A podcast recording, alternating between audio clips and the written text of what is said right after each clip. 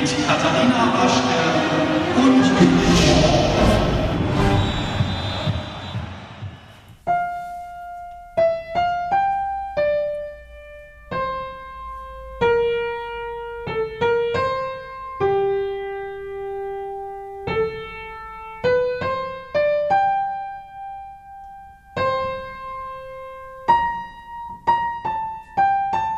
Halt, stopp. Das kenne ich. Das hatten wir doch schon mal, oder? Korrekt. Das ist Land of Hope and Glory, die inoffizielle Hymne Großbritanniens. Und die ist fast beliebter als die eigentliche Nationalhymne God Save the King. Und die. Heißt das nicht God Save the Queen? Nein, der ist doch jetzt ein King. Ah. Charles ist doch jetzt an der Reihe. Ah, das habe ich nicht mitgekriegt. Okay, gut. Äh, weiter, weiter, weiter. Okay. Und die inoffizielle Hymne, die ist von Edward Elgar, oder? Ganz genau. Also korrekter wäre Sir Edward William Elgar, erster Baronet. Uh, der ist ein Sir. Also das heißt, er ist zum Ritter geschlagen und hat noch einen Adelstitel. Ja, genau. Und das, obwohl Elgar aus einem super gewöhnlichen und gut bürgerlichen Haushalt stammt. Sein Vater, William Henry Elgar, war Musikalienhändler, Klavierstimmer und Organist und führte die Musikalienhandlung Elgar's Brothers Music Shop. Und war seine Mutter nicht gegen den Willen ihres Vaters zum katholischen Glauben konvertiert und somit Elgar auch Katholik? Ja, aber das hinderte die Königsfamilie nicht, Elgar Werke für Krönungsfeiern und so weiter komponieren zu lassen. Wie, wie war's Königsfamilie? Also Elgar hängt mit den Royals zusammen. Na, sicherlich. Was denkst denn du? Er war in direktem Austausch mit König Edward VII., der bei einem Empfang im November 1901 vorschlug, dass man doch Elgar beauftragen solle, ein Werk zur Feier der bevorstehenden Krönung zu schreiben. Und das hat er dann wohl gemacht. Ja, ja, ja, ja. Was die Royals wollen, muss man schon machen. Ich finde das ja alles ganz schön absurd. Stell dir mal vor, wir hätten hier in Deutschland eine Königsfamilie. Weil blickt man nach England und in die anderen europäischen Länder, die als konstitutionelle Monarchie geführt werden, da flippen wir hier in Deutschland ja vollkommen aus, wenn nur irgendein Cousin vierten Grades vielleicht theoretisch heiraten könnte. Da läuft auf ZDF und ARD den ganzen Tag detailliert diese Hochzeit. Und jetzt geht's auch die ganze Zeit um Prince Harry. Also ist es irgendwie schon ein bisschen Ja, steht, absurd, steht oder? in jeder Buchhandlung im Schaufenster, ne? Mhm. Ja, also ich meine, so wirklich nachempfinden kann ich das aber ehrlich gesagt auch nicht. Weißt du was? Ich habe eine Idee. Lass uns doch mal Judith anrufen. Judith ist ja sowas wie unsere interne Adelsexpertin. Okay. Hallo. Herr Judith, du, wir brauchen mal echt deine Hilfe. Du kennst dich doch super mit den Royals aus. Magst du uns mal ein bisschen was von deiner Faszination für die royale Familie erzählen? So vom royalen Gefühl? Mensch, das ist ja nett, dass ihr mich anruft. Und das, obwohl ich mich ja beruflich inzwischen echt komplett umorientiert habe. Die wenigsten wissen ja, dass ich schon längere Zeit mit dem Gedanken einer Adelsadoption gespielt hatte. Und was soll ich sagen? Vor ziemlich genau sechs Monaten jetzt bin ich ja bei den Classic Ultras ausgestiegen und seitdem kümmere ich mich um einen echten Prinzen. Ich hatte da total Glück, denn ich bin ja absolute Quereinsteigerin auf dem Gebiet und da bekommt man natürlich nicht direkt einen echten Winzer anvertraut. Aber Georg, ich, also so heißt der, das musste ich richtig, ich musste ewig üben, bis ich das sagen konnte. Georg Erbprinz von Baden, Pfalzgraf der Rhein-Neckar-Uferbebauung, seines Zeichens Herzog der östlichen Neckarstadt mit Herrschaftsgebiet Max-Josef-Straße, der war gerade ohne Betreuung und jetzt bin ich für den zuständig und in der Abteilung Blaues Blut ganz oben angekommen.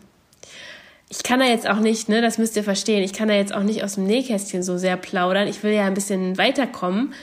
Aber ähm, die witzige Überschneidung mit den Klassik Ultras ist natürlich, dass es auch hier viel äh, klassische Musik gibt. Das ist natürlich eine wichtige, eine wichtige Geschichte. Und in dem Zusammenhang, denke ich, hat keiner was dagegen, wenn ich da auch ein bisschen berichte. Ja, Mensch, hey, das ist ja echt interessant, was du so aus deinem neuen Leben berichtest. Aber die Royals, die sind ja schon auch ganz schön konservativ. Und der Umgang mit den Ländern, die sie als koloniale Macht besaßen, ist jetzt auch nicht so ohne weiteres unter den Tisch zu kehren. Auch wenn die königliche Familie sich da ja gerne mal ein bisschen rausnimmt. Hm, Für unsere Podcast-Folge würden wir gern etwas noch bisschen mehr über Edward VII. wissen. Wie war der denn so drauf? Wann lebte der eigentlich nochmal? 1841 bis 1910. Wenn ich mich da noch mal kurz einmischen dürfte, Edward war der Ur-Uropa der jüngst verstorbenen Queen Elizabeth. Er musste unheimlich lange auf seine Krönung warten, denn seine Mutter war 63 Jahre lang Königin. Und als es dann soweit war, wünschte er sich für die Krönungszeremonie Elgas Musikstück Land of Hope and Glory. Seitdem ist es ein absoluter Dauerbrenner bei den Royals. Für Elgar war das Fluch und Segen zugleich. Am Anfang sicherlich vor allem Segen, denn so erlangte er große Popularität.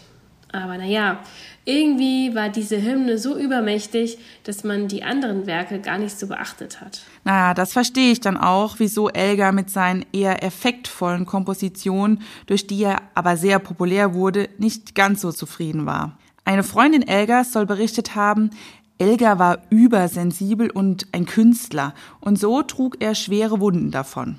Hm. Und deshalb hat er sich nämlich dann auch an seine erste Sinfonie gewagt.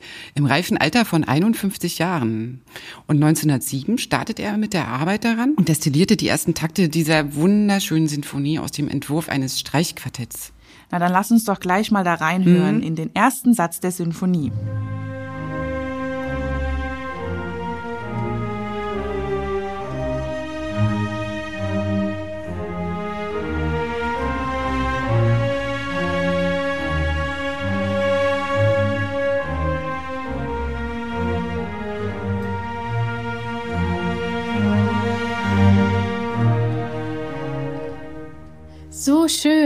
Da komme ich gleich in Stimmung.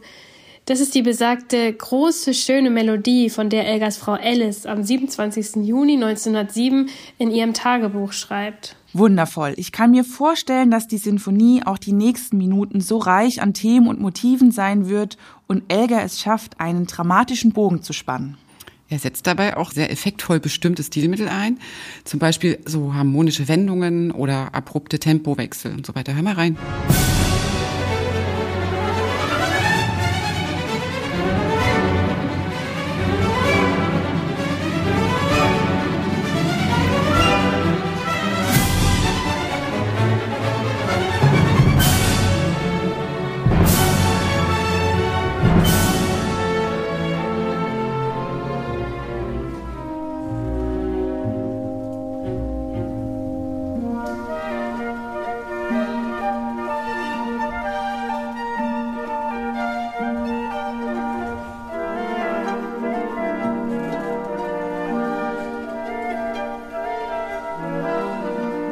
Ich habe ja gelesen, dass während der Uraufführung 1908 in Manchester das Publikum bereits nach dem Adagio so frenetisch jubelte, dass der Dirigent des Abends den Komponisten auf die Bühne bat. Ja, na mal sehen, wie unser Publikum sein Lieblingsorchester und Michael feiern wird, ne?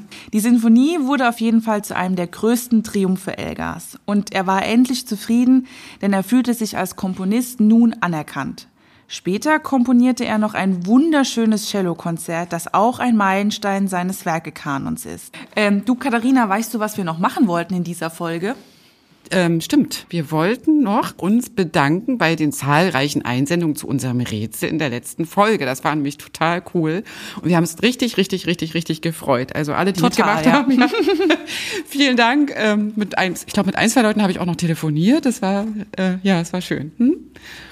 Und wir haben auch gesehen, dass einige von euch den Klassik Ultras Fanschal bei uns im Konzert Oh ja, bei unserem Neujahrskonzert. Da genau. waren nämlich echt schon Fanschals wurden hochgehalten beim Applaus und wir waren natürlich, ich glaube, ich bin echt rot geworden, weil ich mich so gefreut habe.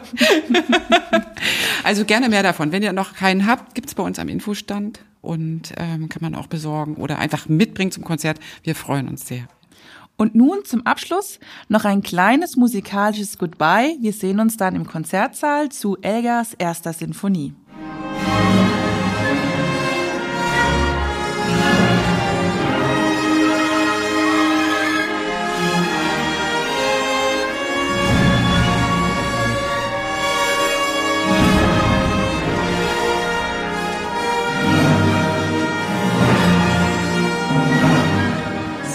Zur Feier des Tages und ganz unter uns gibt es jetzt noch einen Geheimtipp unter Adelsexperten.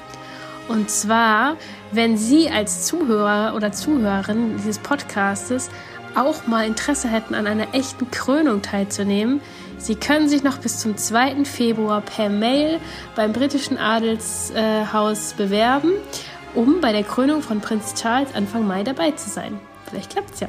Tschüss!